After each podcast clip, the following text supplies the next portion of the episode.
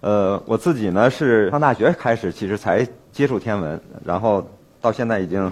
三十多年了。那么这这三十年的时间里面，其实我三分之一的时间是在学校，然后呃学天文，那么有三分之一时间是在那个呃中国科学院国家天文台啊，在基本上在做专业的那个天文方面的研究。那么呃最近这这十一年的时间是在天文馆。那么天文馆它本身呢是就是做这个天文科普的呃工作的，所以呢我我自己觉得其实。这三十年的经历，其实特别是最近这十年在天文馆的经历吧，因为，呃，有更多的机会接触到这个不光是专业的天文学家了，那么我有很多机会接触到这个天文爱好者以及其他的就是对天文感兴趣的那个嗯公众，所以我我自己觉得呢，其实确实在天文方面还是呃有了更多的体会啊，所以也非常希望利用这个这次这个机会啊，然后那个跟大家一起来分享一下。呃，相对来讲呢，天文其实它是一个，嗯，可能跟大家呃更远一些的呃东西。我们天文从那个天文学从定义上来说，我们关注的是地球大气层以外的事儿。呃，那么也就是说呢，就是除了这个地球上的事儿我们不关心以外啊，其他地方呢，其他地方有什么关心的事儿？我们可以自己这个呃想一下，我们自己每天二十四小时我们所在自己的这个工作、学习、生活里面我们所接触到的事儿，或者我们。呃，遇到的这个各种各样的问题，包括我们脑子里大家成天想的这个最关注的问题，呃，可以这么说，就是说，嗯，很可能百分之百的都是地球上的事儿啊。我们我们现在想的，我们每个人平常接触都是地球上的事儿。呃，但是呢，呃，地球其实它是一个是一个非常小的，大家可能应该知道地球多大。地球是一个直径一万三千公里的这么一个呃一个大石头块儿。我们现在六十亿人全都生活在这个大石头的表面。但大家都知道，宇宙其实是一个非常非常大的一个。一个概念，就是说，天文学家现在已经非常清楚的知道，我们宇宙是一百三十八亿年啊，就是宇宙已经有一百三十八亿岁了。那么一一百三十八亿年前，那么宇宙诞生于一次大爆炸啊。所以天文学所关注的时间，首先我们是从一百三十八亿年前开始，一直关注到现在，一直关注到宇宙的未来。那，宇宙到底后面还有多少寿命，我们现在并不知道，这是一个现在没有解决的问题。呃，但是就是说，嗯。从观测上，我们现在知道宇宙在膨胀，而且在膨胀的越来越快啊，这是一个其实是一个非常有意思的一个，可能跟以前的一般人想的不太一样的一个结论。宇宙仍然在非常越来越快的在膨胀。那么以后不知道，也可能它会一直这么膨胀下去，也可能它会慢慢慢下来啊，甚至会收缩等等。呃，但是不管怎么说呢，嗯，粗略的判断，我们宇宙至少后面还有一个。是一百亿这个量级的，也有几百亿年的啊，至少有几百亿年，也可能是无穷。所以我们天文学所关注的时间范围是一个几百亿年的这么一个时间范围。那么我们所关注的这个空间范围有多大呢？实际上，这个也大概就就就就可以知道，就是实际上它是当我们说这个空间的时候，说宇宙有多大的时候，其实我们已经不能拿这个呃公里来说了，因为这个这个距离这个单位太小了。所以我们是拿光的速度来作为这个天文学的一个呃。跟我们天文学的长度有关的，就是说光一秒钟是三十万公里，那么如果它走一年的时间啊，那么它它所走的这个距离，我们把它叫一光年。呃，我们现在看到的，比如像月亮四十万公里，这是一秒钟啊，一秒一秒钟多一点。那么太阳是八分钟啊。那么我们看到的天上看到这些星星，除了这些行星以外呢，我们看到的这些恒星们，最近的恒星是四光年，就是以光速走要走四年啊。呃，大概是这概念。平时我们肉眼看到的绝大多数都是。嗯，大概几十或者几百光年啊，基本上都都是这样的，因为是我们太阳银河系里面离我们太阳非常非常近的这些恒星。我们肉眼能看到的最远的东西，其实是仙女座有一个星系啊，大家可能呃可能很多人都没看过，其实我们肉眼就能看到。如果天特别好的话，在北京的郊区啊，甚至在城市里，我们肉眼就可以看见，不用望远镜啊。呃，仙女座有一个星系，这个星系离我们是两百五十万光年啊，也就是说，你现在看到的这东西其实是两百五十万年前啊。当然，宇宙其实当然比个比我说的这个要大得多。我们银河系是一个十万光年那么大的一个由差不多一千亿个恒星啊，像太阳这样恒星，大家这个在一块儿呃构成了这么一个体系。那宇宙中像星系这样的东西，大概会有几百亿到几万亿那么多啊。我们整个说的宇宙，我们现在所能观测到的宇宙的空间范围，差不多是一个。几百亿光年那么大啊！那大家可以想想，一秒钟走三十万公里，然后走一年叫一光年啊。呃，要走几百亿年啊。粗的说就是说，是一个几百亿年，时间上几百亿年，空间上大概一千亿光年啊。而且在这么大的时间空间范围里面，呃，要把地球刨掉，因为因为我们不关心地球，地地球是一个 忽略不计的一个一一个点啊。那么这个在这么大的时间空间范围里面，它一定是有各种各样非常非常特殊的环境，非常非常特殊的条件。这些环境和条件是我们在地球的实验室里面实际上所不可能做出来的。这么复杂的条件、特殊的条件之下，大家可以想象，相对来讲一定会。呃，不断的会有一些我们意想不到的东西发生。可能你你平时当我们一说科学，呃，科学技术或者科学家的时候，你可能想到的都是，都是比如说像我们的在学校教科书里学的那些东西啊，就是比如说数学、物理啊，都是教科书上写的、课本上的东西啊。但实际上呢，对天文来讲，你就会发现，实际上它。就是真正我们说的这个科学，并不是大家在学校里学的那些已经都完全解决了的问题啊，也不是大家比如说，如果你真的去，比如说科技馆呀或者类似这样的呃科技场馆看，你可能听到的、看到的全部都是那些就是已经解决的科学问题，非常成熟。大家这个可能以以前我们一说科普，大家脑子里想着是不是科学家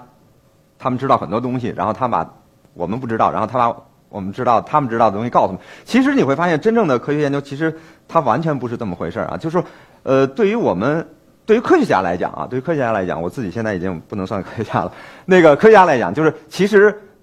不断的就是会有很多解释不了的事儿啊。天文其实是最最简单，为什么？就是说。我们不像其他的学科，比如说物理啊、化学或者生物，我们可以在地球实验室里做实验啊。因为我刚才说了，天文学我们关注的是大气层以外这个东西，是相对来讲是很多很远的东西。对我们以前来讲，基本上都是我们看得见摸不着的东西。而那些现在航天技术发展了以后，比如说我们现在嫦娥三号要到月球上去啊，未来我们还可能会从月球上拿一小块呃石头拿回来啊，或者当然有时候比如说那个流星体。有的时候没烧完的时候，会有陨石掉到地面上。这除了除了这些非常呃特殊的少数的情况，多数时候其实我们不是真的对我们研究对象，比如说在实验室里去去怎么样，我们更多的是观察他们，去看他们是怎么回事。但是当你往那么大的时间和空间、这么远的距离看的时候，啊，你会发现它，你总能看到你想不到的东西。书上没写过的东西，那么老师没有告诉你的东西啊，我我觉得这是天文学的一个特别大的特点。所以，如果大家关注天文的话，那么天文学我们每个星期、每个月都会有一些非常有意思的、非常特殊的这种呃新的发现冒出来。这些新的发现呢，呃，很多时候可能所谓发现真正有意义发现，一定一定是跟那书上写的不一样的发现啊，跟书上写的一样的就就没意思了。那么。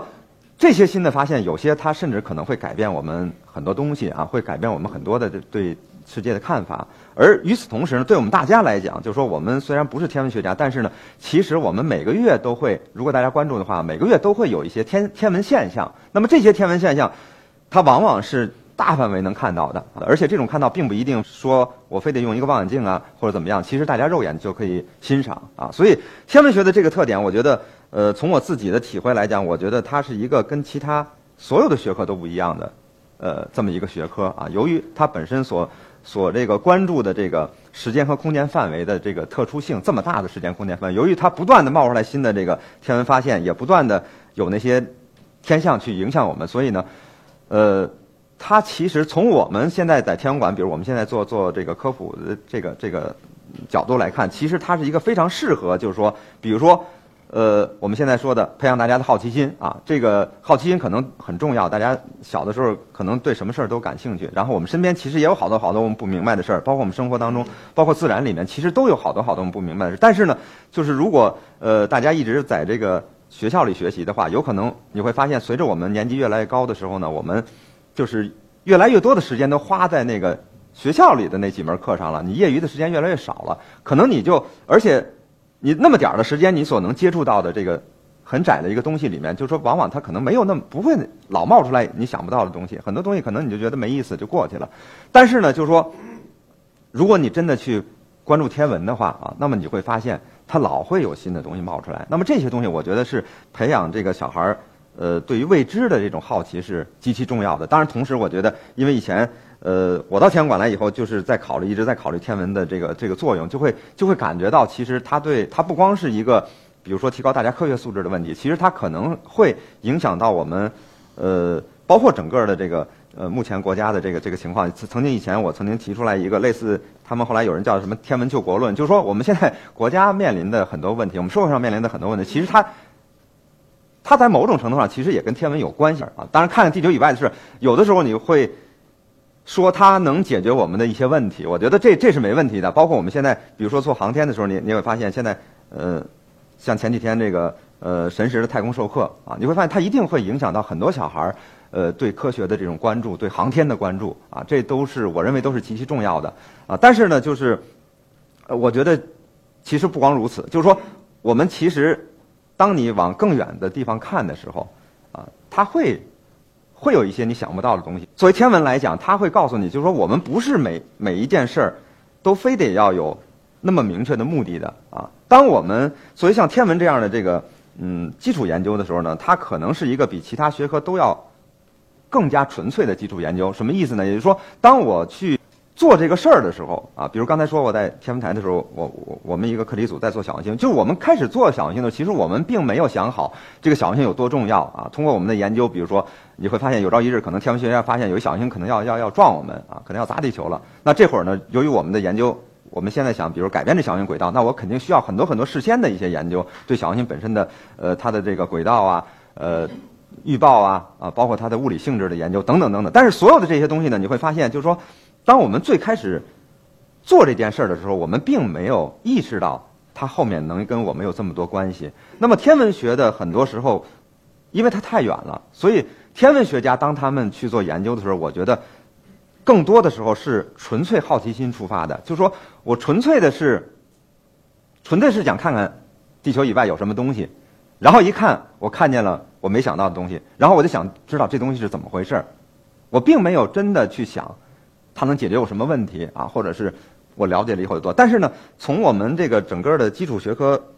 发展的这个规律来看，其实你会发现，就是说很多时候，越是那些纯粹从就是好奇心出发的这种研究，有可能它当你这个深入了以后，当你知道了更多的东西以后啊，当然也当你知道更多，其实意外意意味着你一定会有更多更多你不知道的东西冒出来啊。但是呢，就是在这个过程当中，可能它往往会带来。跟我们更直接相关的啊，跟我们更直接相关的最重要的这个呃这个东西啊，所以呃这也是我们以前呃现在之所以我们想在中小学来推这个天文教育，我觉得就是说这些呃是是非常重要的。你比如说学文的人，可能他会他会有一个一个角度去考虑。那学工科的人呢，我接触到了，比如说他很多时候我想一个问题，我一定得事先先问，就是这个你做这件事是为什么？比如说如果我说是研究小行星的，他就。我要去，比如我去清华做讲座，他一定会问我，就是说，嗯，首先要回答，就小行星做小行星到底有什么意义啊？那么这个它有什么重要性？但是，呃，天文相对来讲，我觉得它它还是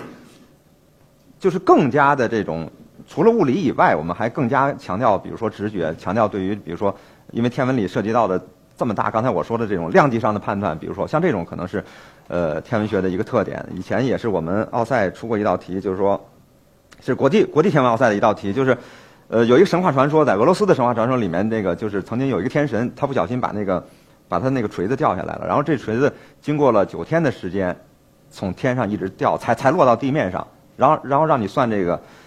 让你算天有多高啊？那么这个我们以前也是什么九天，中中国有类似的说法，但是这个算法，比如说如果是从纯数学的角度，这基本上是一个中学生比较难做的，就是说你你会因为你。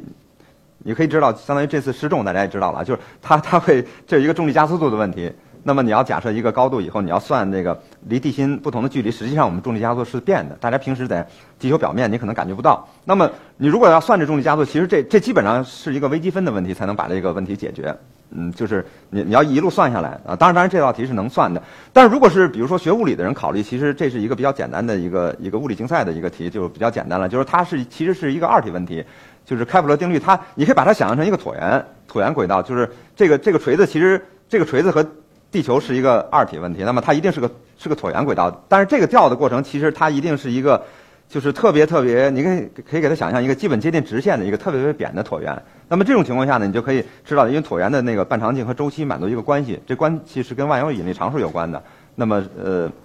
还对，还还是跟它的质量有关的。但是呢，如果你要拿物理做的话，其实。你会列出来一个方一个方程，这个方程解的时候，你要带进去什么万有引力常数之类的，最后你会把它，你也能把它解出来。这其实就已经比较好的，就能给它解出来了。但是就是如果是就是纯天文的考虑，其实不是这样。就是纯天文的考虑，我们用的公式就是就是说，二体问题它的就是轨道半长径的三次方和周期的平方成正比。这个正比我会把它取成一，因为什么呢？就是说，因为我们知道月亮是一个月绕地球转一圈的，这是我们知道的，所以我会把一个月作为我时间的长度单位啊，然后然后把月亮到地球的平均距离三十八万公里，实际上天文里我肯定就会取四十万了啊，就会把把月亮到地球的平均距离取成一。那么你这两个取成一以后，这这个就是一个。就是轨道半长径三次方等于等于时间的平方这么一关系，所以我不用记那些什么万有引力常数啊，什么地球质量是多少。那么我往这里一带，其实那个你把九天换成换成一个月的多少分之一，然后带进去，你就会直接得到那个距离，这个天呢有多高，是以这个地球到月月球的平均距离为表述的啊，为为单位的。所以你会发现，就是天文学更多的时候，我们会更强调那种那种直觉。我们因为现在一直在推这个中小学天文教育啊，我们希望呃有朝一日可能。在我们的中小学的正规的课程里面开一门天文课，这样大家每一个人以后都可以在学校里，就是不管你以后大了以后你从事什么领域的工作，也可能有人就去学文了或者学工科了，但是呢，你都能接触一点天文。那么这个天文其实它会告诉你，就是我们不一定非得要关注我们跟前儿的，就是地球上的事儿啊，地球上的事儿，或者甚至就是说我们呃做很多事儿的时候，也不一定非得是呃事先都想的好好的我。一定要达到什么目的，或者说，呃，我如果这么做了，最后一定会出现什么？其其实不是，我们是希望大家其实还可以看的，还可以看看地球以外的事儿。这是我上上个月在青海青海拍的一个一个银河，这个其实是这是大家肉眼能看到的。就如果你真的。真的到一个到野外，正好每年我们北半球就这几个月，就是我们看银河的最好的时候啊，就是每个月的无月夜，就是那个农历的这个初一前后这几天啊，没有月亮。如果天特别好，其实在我们北京郊区，很多很多地方都能看到银河啊。大家现现在雾霾今年是是确实特别特殊，但是我们仍然有特别好的时候啊。如果天特别好，如果没有月光的影响，大家在离北京市区，呃。大概一个半小时车程的地方就能看到明显的肉眼就能看到银河啊！这也而且这不是拿望远镜看，望远镜你反而只能看到这一个小部分，你你你就看不着了啊！这个呃，特别是如果天都特别好的话，一般比如像我们西北西北方向或者西边或者北边城区的这几个方向，相对来讲海拔高度会高一些，那可能情况这这是我们肉眼可以看到的。比如你一定会看到流星啊，像这么好的天儿。你你在那儿待几分钟或者十几分钟，你一定会看到流星的。当然，甚至就是比较特殊的时候，你可能甚至会看到 UFO 什么什么 飞碟，对，这都有可能。这是这是我们真正的出去往天上看的时候，你你永远永远它会有你出乎意意料的东西。当然，如果大家实在没时间的话，其实我觉得，哪怕就是我们每一个人在我们每天二十四小时这个完全考虑地球上事儿的这个时间里面，我们抽出来十分钟的时间，其实你就。其实你就坐在那儿想想就行了。其实你你都不一定真的去看，你就坐坐在那儿想一下，地球之外，刚才我说的，其实有一个有一个一千亿光年那么大的一个宇宙啊。我们地球是在这里面，太阳在这里面，可能银河系在这个宇宙里面是一个尘埃啊。太阳是这尘埃里面的一个一个特别小的一个尘埃，然后地球是绕太阳转的这么一个东西。你就可以，我觉得你花十分钟的时间去想想这个，呃，可能都会啊，都会有有有不一样的感觉啊。行，就这样，谢谢。